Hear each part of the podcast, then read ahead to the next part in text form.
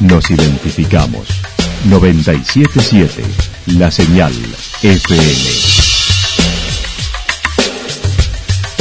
Valle de Calamuchita, Córdoba, Argentina.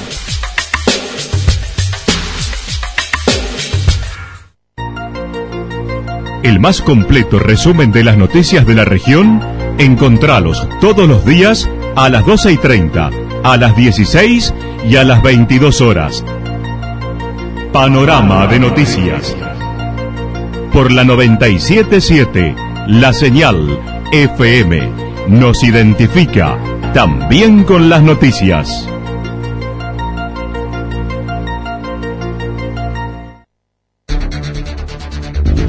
Municipalidad de Villa del Lique. Una forma de vivir. Gestión Ricardo Zurdo Escole.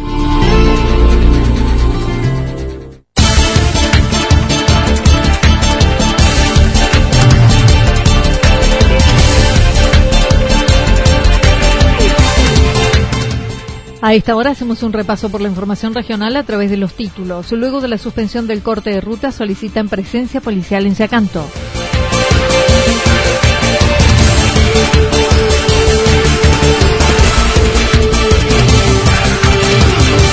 Conteniendo y trabajando en un comité de emergencia en Villa del Dique.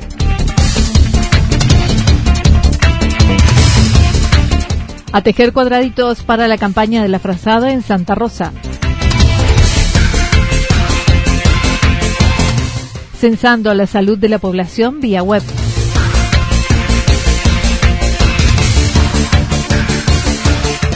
Segunda etapa de la educación online en la escuela Mariano Moreno.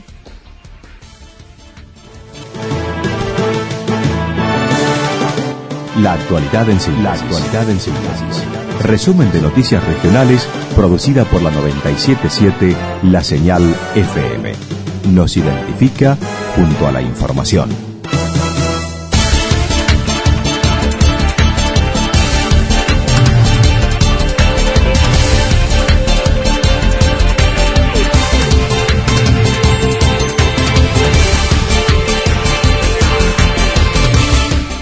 Luego de la suspensión del corte de ruta solicitan presencia policial en Yacanto. La justicia ordenó al intendente de Yacanto remover los montículos de tierra que habían colocado el ingreso a la localidad para impedir el ingreso de personas que no residan en forma permanente allí. Esto sucedió en la jornada de ayer sobre la ruta S228, por lo que debió intervenir la Fiscalía de Instrucción de Feria de la ciudad de Río Tercero, a cargo del doctor Alejandro Carballo. El mismo notificó a Oscar Musumesi la necesidad urgente de desbloquear la ruta, Caso contrario, sería detenido por incumplimiento de la ley. Anoche el intendente de inmediato dispuso la maquinaria e inició el retiro de los montículos de tierra para rehabilitar la libre circulación de tránsito. Leonardo Ibarra, uno de los vecinos autoconvocados en el inicio de la cuarentena, comentó cómo fue el proceso desde el comienzo durante los días 21 y 22 de marzo, ya que notaron el ingreso de vecinos no residentes. Con la presencia de Gendarmería posteriormente, se decidió suspender el corte que se había dispuesto con vallas con restricción a la circulación, no suspensión de circulación. El corte de anoche era llevado a cabo por el municipio y los vecinos colaboraban. un corte parcial, o sea, una restricción de lo que sería eh, el asfalto, para que por un costado, mediante sistema de vallas, entrevista a la gente que está ingresando al pueblo y en caso de que pueda ingresar, se le corría la valla y ingresa.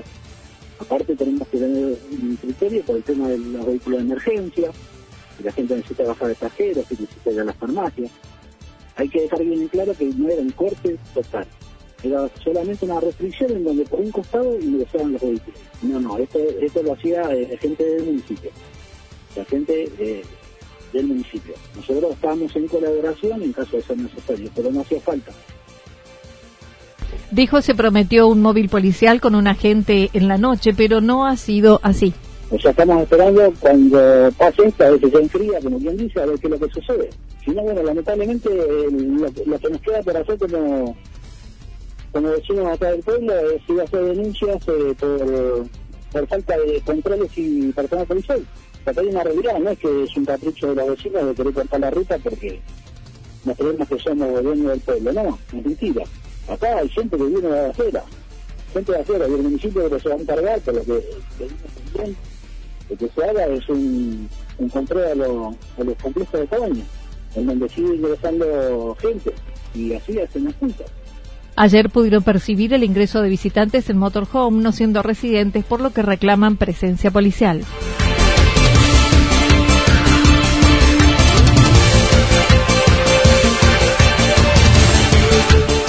Conteniendo y trabajando en un comité de emergencia en Villa del Dique, el comité de crisis, formado a tal fin por la pandemia en el municipio de Villa del Dique, buscó dar contención a nivel sanitario social, iniciando la promoción y difusión de la enfermedad, evitando aglomeraciones y habilitando líneas telefónicas para denuncias o consultas. La secretaria de Salud comentó. Si llegaba a haber algún síntoma, eh, digamos, que era propio del coronavirus y que todos estábamos pendientes de si aparecía o no, como fiebre, todo y, cualquier otro, hacíamos el mecanismo de triage en el cual lo hacíamos ingresar por el por la recepción, lo llevamos a la guardia directamente, hacíamos su control y luego lo llevábamos al aislamiento obligatorio. Y posteriormente el control y seguimiento de ese paciente. Las acciones se siguen llevando a cabo con controles y vigilancia a quienes estuvieron de viaje, encontrándose en este tiempo de cuarentena con dos casos sospechosos que fueron desestimados y el seguimiento de los vecinos. En la actualidad y con la campaña de vacunación antigripal ya se aplicaron 220 dosis en población mayor de 65 años. Lo hicimos a domicilio. Nosotros ya llegamos colocadas aproximadamente 200 vacunas en el municipio de Villa del Lique, lo hacemos eh, casa por casa, a domicilio, para evitar justamente el traslado de las personas hacia el hospital o hacia las farmacias, a donde fuera, eh, bueno, contemplando la, el aislamiento y la cuarentena que estamos viviendo.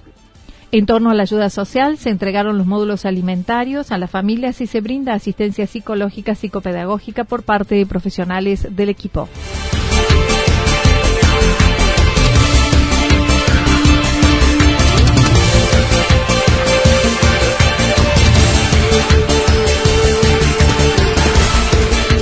A tejer cuadraditos para la campaña de la frazada en Santa Rosa, habiéndose suspendido la campaña del pasado viernes para la donación de alimentos. La Asociación Santa Rosa Solidaria se puso en movimiento con otra forma de dar una mano, como son los carritos en cada supermercado con alimentos que voluntarios dejan al realizar sus compras. La presidenta de la entidad comentó. Los de los carritos en los supermercados, ¿no? De que la gente deje un alimento. Sabemos que la situación va a ser crítica para una gran parte de nuestra sociedad a, nivel país, ¿no? Ni que hablar a nivel mundial. Pero bueno, Cerca Rosa siempre es muy solidaria, uno no pide eh, una, nada caro, ¿verdad? Lo que puedan. Siempre nosotros decimos que un granito de arena entre todos. Entonces, bueno, surgió eso de los casitos en los súper. Eh, Gustavo, un nuevo integrante de la, de la asociación, eso se había ocurrido a él por cuenta propia y había ido a hablar a los súper nosotros por el lado nuestro también lo habíamos hecho. Eh, los super gracias a Dios eh, nos han hecho un espacio. También aprovechando la cuarentena que la mayoría debe realizar en sus viviendas, desde la asociación, dijo Gabriel Ali, adelantaron a través de las redes sociales la campaña de la frazada solicitando tejer cuadraditos de 20 centímetros por 20 para luego unirlos y formar mantas abrigadas para pasar el invierno. Eh, entonces dijimos, bueno, la, campaña la vamos a adelantar eh, así por las redes sociales, después llegará el momento que nos juntemos, que eh, pero bueno, adelantarla y, bueno, largamos por las redes a tejer cuadraditos de 20 por 20 en crochet a dos agujas como para pasar la cuarentena y nosotros decimos que desde casa también se puede ayudar, ¿no? No hay que salir a la calle cada uno de los que pueda colaborar por ahora debe tenerlo en su vivienda, ya que luego que se levante la cuarentena se reunirán en algunos comercios para finales de abril o mayo para la unión y la construcción de las frazadas. Casa, cuando pase la cuarentena, bueno, ya hay dos direcciones, uno es el comercio, eh, después el otro es Libertad y en Nogal y el otro es en la calle Entre Ríos, en el negocio de, no sé si puedo nombrar los negocios. Por supuesto de Maxi Descartal, de Estelita, que también es parte de la asociación. Pero bueno, todo eso cuando pase la cuarentena.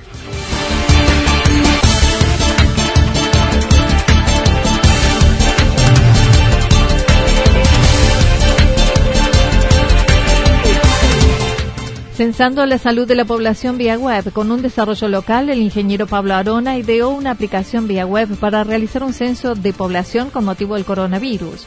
Con dos días de aplicación, explicó en esta primera fase se indica cuál es el estado de salud de la familia y se le realizará un seguimiento. Pero, pero bueno, viendo las circunstancias y cómo se fue dando, eh, la idea siempre de estos censos que uno por ahí ve y cuesta mucho por eh, relevar, digamos, la información, entonces, la idea fue básicamente empezar por ahí, aunque no es la finalidad de, esta aplicación. Si bien esta es la primera fase en donde la gente puede sumarse, indicar el estado de salud de la familia, porque esto es muy importante, no hace falta que, que entren cada uno de los integrantes, sino que pensando en la posibilidad de, que si alguien tiene algún tipo de, de síntoma o una afección, obviamente no va a estar con el teléfono y no va a querer realizar esto. Entonces, la idea sería que un solo integrante de la familia hace el censo para todos, indicando sus estados de salud. Con lenguaje sencillo y acceso para todos los que manejan Internet o un celular, explicó se debe cargar los datos de salud de cada uno de los integrantes del grupo familiar. Automáticamente con eh, ingresar el estado eh, de la familia se cargan en esos tres puntos y con lo cual podemos eh, tener, digamos, la estadística de, mm, de, un país entero. Entonces, simplemente cargando el de una localidad. Se, se reutilizan los datos, digamos. Adelantó no es la finalidad de este desarrollo, ya que se propone una segunda fase que es colaborativa para, por ejemplo, brindar ayuda virtual a quien pueda necesitarlo. Entonces, eh, esto es la primera fase. Luego, la idea sería que al, estar acostumbrados al manejo de redes sociales, estamos también acostumbrados a, como, como, como hacemos normalmente, agregar un amigo, por ejemplo, o agregar una persona conocida. El sistema podría, digamos, ayudar con toda esta gente que está capacitada sanitariamente eh, a que se inscriban voluntarios a nivel sanitario eh, online para hacer asistencia eh, virtual, digamos. La propuesta se encuentra en desarrollo, por ello no posee un dominio propio, lo que se está tramitando. Mientras tanto, está alojado en una web de empresa y en dos días se incorporaron datos de 28 ciudades. Fueron censadas 450 personas. Censo COVID-19. Eh, a partir de este, este dominio, eh, la gente puede, puede acceder y puede empezar a trabajar, digamos, a cargar la información. No, es muy muy reciente, solamente dos días, e incluso el primer día eh, lo compartimos entre cuatro o cinco personas para ver que todo funcione bien, como un testeo muy rápido. Ya hay 28 ciudades de tres países, Argentina, España y Chile. Esto está relacionado por nuestros contactos, con lo que vamos compartiendo, digamos. Eh, ya hay unas 450 personas censadas.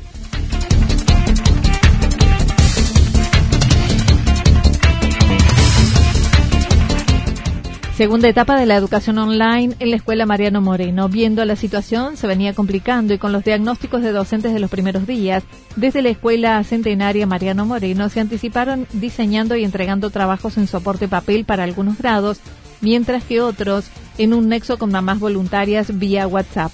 La directora de la institución comentó. No llegamos a solas en soporte papel, que eso les da como mayor tranquilidad y seguridad a los papás, ¿no?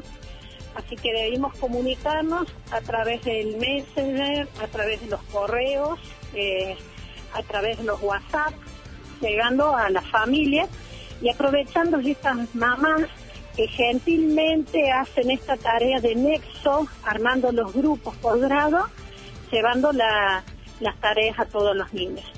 Lo que nosotros habíamos planificado y pensado era para que estas actividades llegaran la mayoría de las familias hasta la primera semana de abril. Eh, bueno, algunas han estado muy ansiosas y han terminado antes. Es un tema esto de, de regular la cantidad de tareas con el material diseñado se encuentran terminando una primera etapa en donde además se identificaron los que no tienen acceso a Internet y en esta segunda etapa se encuentran trabajando con los docentes de ramos especiales, planificando a unos 30 días con rutinas para la familia, dijo Karina Vélez. Para poder empezar con nuevos saberes y contenidos que correspondían a este primer, em, esta primera parte del año.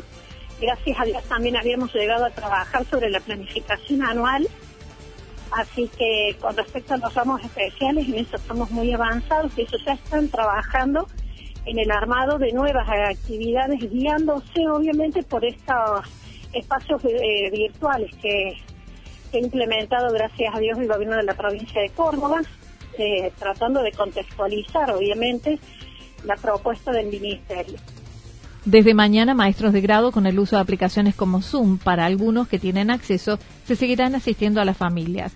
En lo que respecta al programa alimentario PAICOR, manifestó fueron entregados unos 100 módulos alimentarios previstos.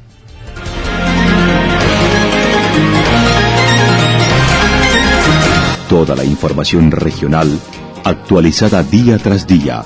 Usted puede repasarla durante toda la jornada en www.fm977.com.ar.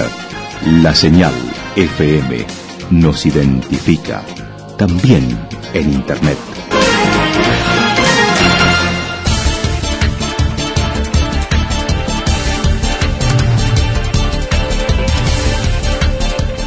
El pronóstico para lo que resta de la jornada indica alguna probabilidad de inestabilidad en las sierras, a temperaturas máximas que rondarán entre los 28 y 30 grados. El viento soplando del sector este entre 7 y 12 kilómetros en la hora. Para mañana martes anticipan mayormente nublado, temperaturas máximas que estarán entre los 27 y 29 grados, mínimas entre 14 y 16 grados. El viento soplando del sector sur-suroeste entre 13 y 22 kilómetros en la hora. Datos proporcionados por el Servicio Meteorológico Nacional. Municipalidad de Villa del Lique. Una forma de vivir. Gestión Ricardo Zurdo Escole.